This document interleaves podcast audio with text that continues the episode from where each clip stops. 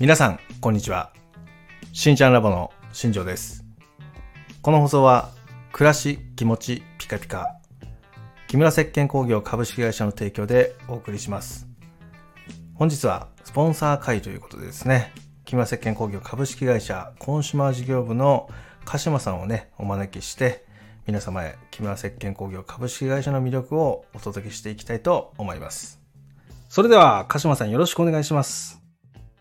はい。えっ、と、木村石鹸と申します。皆様、木村石鹸という会社ご存知ないかもしれないんですけれども、えっ、と、実はですね、1924年、大正13年に、えっと創業しております。はいもうすぐ100年。結今、構すごいです29周ね。年。そうなんですよ。はい。歴史があるんですけれども、まあ、初代熊次郎木村熊次郎っていう人間によって、まあ、創業したんですけれどももともとはずっと OEM だったりとかその、まあ、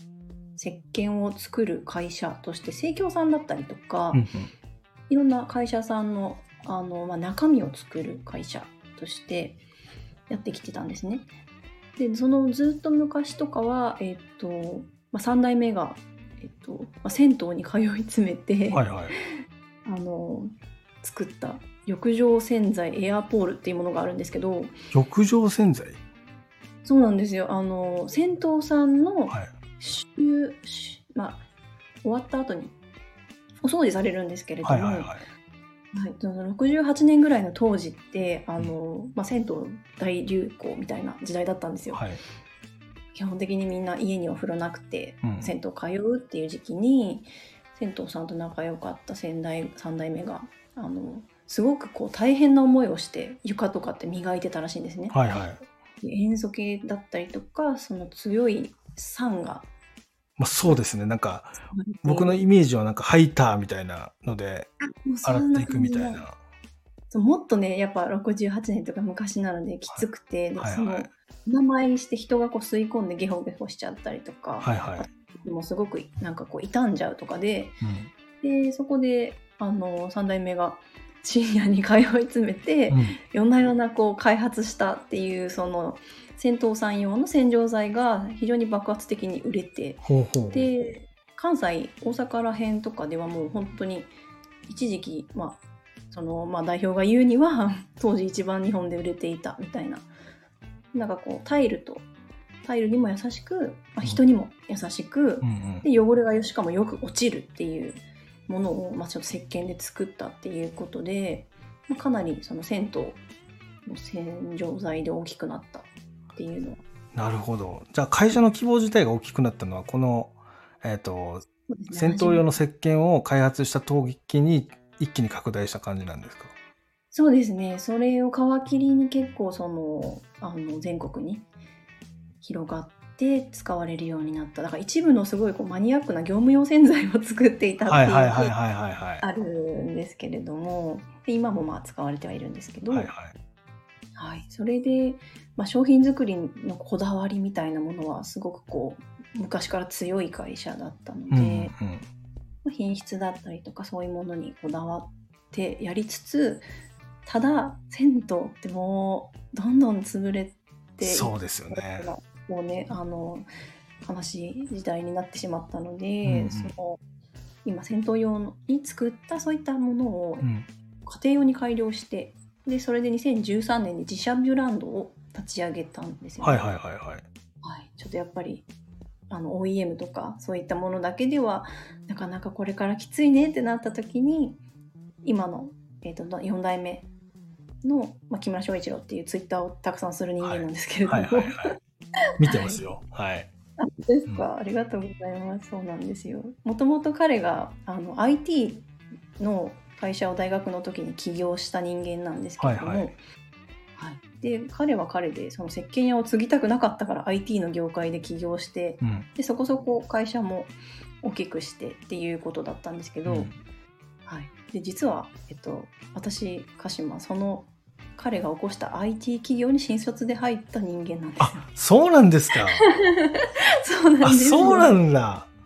そう IT 畑出身ではいはい私とかも、あのエンジニアをしてたんですけども、はい、っていうまあ縁があってで、まあ、そろそろ木村石鹸っていう会社をもうちょっと継いでくれというふうに言われた今の木村翔一郎っていうのが、まあ2013年に自社ブランド立ち上げたりしてちょっとまあいろいろ頑張ってあじゃああれですか、4代目が結局そのブランディングしていく形に切り替えたってことですか？木村石鹸自体を。そうなんですよねやっぱ OEM をずっとやっているだけではダメだみたいなうんうんう感じん。で、まあかなり経営状態もすあの良くなかったし、はいはい。うんまあ、今会長をされてるんですけど、3代目のそれこそエアポール開発した、うん。えっと、先代が、まあ、ちょっとあの、まあ、体のこともあって、う経営を任せたいっていうことで事業承継はい。をした形なんですね。なるほど、なるほど。あ、じゃあもともとやってた IT の会社と、この新しく立ち上げたそのブランディングで作った木村石鹸っていうのは合併したみたいな形になったんですか？あいや全然あのその別の IT の会社はちょっと、まあ副副社長だったんですけど、はいはいはい抜けて、えっとまあ、木村政権にジョインしたっていう。あ、じゃあ鹿島さんは引き抜かれたって感じなんですか？じゃあ。私はすあのなんかあの前職を辞めてしばらくなんかこう海外フラフラしたりとかしてはいかはいはい。ら捕まった感じなんですあ、なるどほどなるほど。一回辞められたんですね。じゃあ前の会社。あそうですねそうですねまあでもあの、まあ、独立というかうんうん木村政権に行ったんだよっていうのは聞いててなるほど。はい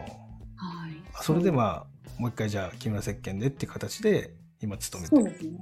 そうですそうですえー、すごい。あの、やっぱその当時から、その人としての魅力っていうのはすごく強かったんですね。じゃあ社長のね。そうですねそう、ね人柄というか。ですねまああの変わった人間なんですよね、うんうんうんすごく社代人っていうのが変わった人なので、まああの私ともう一人二人ぐらいまあちょっと前職つながりで今社内にいる人間がないるるんでほど。なんか僕ね、ツイッターとか見てて、はい、あの、なんだろう、その普通、けあの経営者って数字を追うじゃないですか。ああはいすごく人に目を向けてるひあの方だなって思思ったんですよね。ああそうなんですねこのなんだろうな、売り上げがどうとかうんっていう話ではなくて、うんその一緒に働く人たちが楽しんでるかどうかっていうところにすごく重きを置いてる方なのかなって思ったりしたんですけど。ああそうですねどちらかというとそのなんかあのまあこれフォーブスの実はフォーブスジャパンのスモールダイアンツアワードっていうのを2019年にいただいたりもしてるんですはけど、いはいはい。その会社の、まあ、論理とかよりも、まあ、社員の幸福を追求するっていうことを、まあ、うん掲げて経営の精神としているっていう話なので、うん。まあ、我々からしたらなんかこう正直その自己申告給与制度みたいなものとかもちょっと面倒くさかったりはするんですけどはいはいはいですはい。ねでもまああの、うん結構なんだろうそういったところにこだわって、うんうん。とまあ、経営の根幹にしているみたいですね。やっぱその会社は人が作るものっていう感じなんでしょうね。うん、ブラそうそうブランドが作るものではなくて人が作るものだからうんやっぱ人が生き生き働ける環境じゃないといいブランドはできないっていう。ああそうですねねまあそういうなんか、まあ、世の中を作っていけるといいなっていうふうに多分考えているのかなっていうふうにはいはいはいはい。そういったところはねなかなかこう思想というか その思想が強い会社っていう感じもしないんですけど、うんうん。なんかそういう思いで会社とかブランドも運営をしている感じになります。だってあのキャッチコピーとかも、うん暮らし気持ちピカピカって感じじゃないですかそういうのも関係してるんですか？あれはす正直ねあの我々誰もあれ誰が作ったか知らないんですよ。なんかどこかのタイミングでで多分あの今の代表のお母様が。作られたのかな。もうで3代目の時代ってその今の翔一郎の、まあ、父親とおはい母さんはい。得られていたんですけども、そこでかなり今の、まあ、地盤を固められたそうでうんうんうん。そうなんですよね。なるほど。じゃあもう銭湯、銭湯の、まあ、そのせ洗浄石鹸を開発した時ぐらいにできたような感じなんですかね、じゃあ、流れとしては。そうですね一気に、まあ、あの広がって大きくなったっていう、まあ、銭湯様に育てていただいたっていうような意識ではいますね。なるほなのでどね。はい、そうなんです。で、まあ、その流れの中でブランディングを今の代表がされて、で、美容の方にちょっとずつ入ってくるような流れなんですかね。そうです。これ、これ10人の話になっちゃうのかなっていうふうに思うんですけど、はいちょっと、なかなかこう、うち、ものづくりの会社として、その職人のこだわりを良しとするっていうところは、ある会社なんですね。うんうんうん。ただ、その、うちってそもそも化粧品分野やってなかったんですよ。はいはいはい。はい、でもなんか急にその12シャンプーでうち出している、まあ、ツイッターの広告とかでも見ていただいてる方いるかなと思うんですけど、あのシャンプーですねあの田子田子健太郎っていう人間が開発者なんですけど、はい。はい彼はなんかあのうちが全然化粧品やりやるとかそういう宣言もしてないしなんなら求人票も出してないのにうんこの会社だったら開発させてくれそうみたいなので勝手に転職をしてきて ああ、はいはいはいはい。みんなすごい困ったらしいんですけど、うんうんもうなんか、まあ、すごい作りたいものがあると。うん。であればもうしょうがないからその化粧品ってあの、まあ、工場の許可を取ったりとかもしないといけないのでそうですね。はい。そうですねもうそこであの彼がどうしても研究したいこの会社でっていうふうに言ってくださったのでまあなんか化粧品の工場を許可を取ったりとかはい。してちょっと作ってそういう、まあ、化粧品部門っていうのを作ってっていうふうにこう人が要は人ありきで何か商品ができてくるとかその誰かのこだわりがあって商品が生まれていくっていうそういうカルチャーが、まあ、あるみたいなんですね。なるほどね。だからいろんなところからそうやって人を引き寄せる力もあるんですよね。確か、多分ね、この会社自体のその代表のまあ話もそうかもしれないし、会社自体の全体的な風習もそうかもしれないし、そのフットワークがみんな軽いんですよね、多分ね。うん、ちょっねとまあそうですね外から見た時にどうかはちょっと何とも言えないんですけれども確かにまあそうですね人から何か始まるっていうことが多いですね。なるほど。まあ、このね、今商品の話ちょろっと出てきたので、まあ、この次のね、話でまた、あの、そこの方を深掘りしていきたいなと思うんで、今日はね、この辺でちょっと締めようかなと思ってるんですけども、えっ、と、もうなんか、今、自己紹介のところから、その会社、まあ、どういう会社なのかっていうのを全体的に話してもらったんですけど、あの、なんだろう、フラットだね、なんかその、社員と社長の一致関係とかもそうだし、めちゃめちゃなんかフ、フラットなんですね。あーどうなんでしょうねあの一応私がちょっとリモートで立ち位置がこうん。う、まあ、もともと私がちょっとそういう人間っていうのもあるんですけどうんうん。割と風通しがいいというか、ねなんかそんな感じがする。なんか、さっきのシャンプーの話もそうですけど、正直変わ、変わり者がいきなりこう、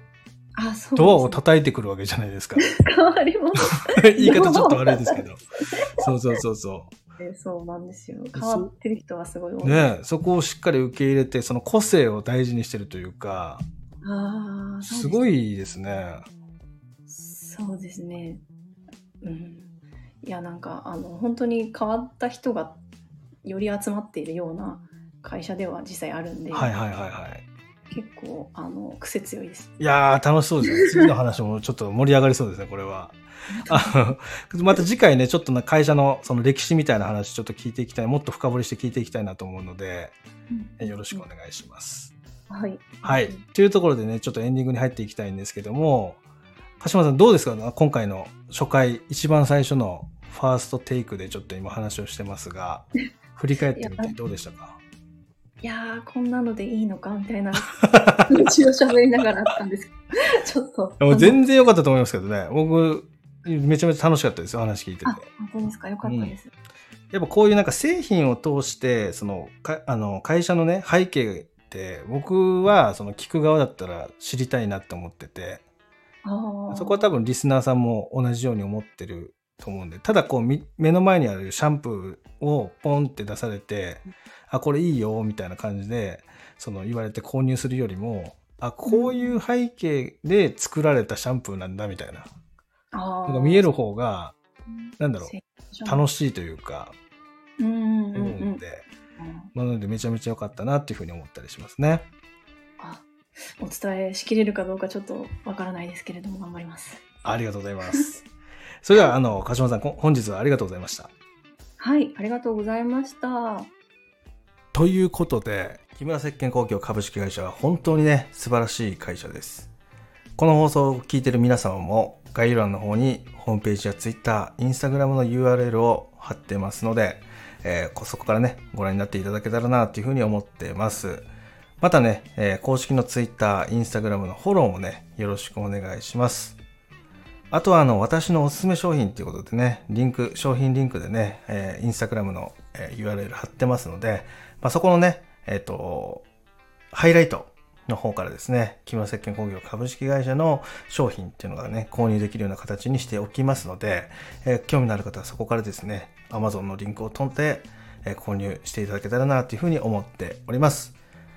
それでは、えー今日はね、この辺で失礼したいと思います。ここまでの放送は、暮らし、気持ち、ピカピカ、木村石鹸工業株式会社の提供でお送りしました。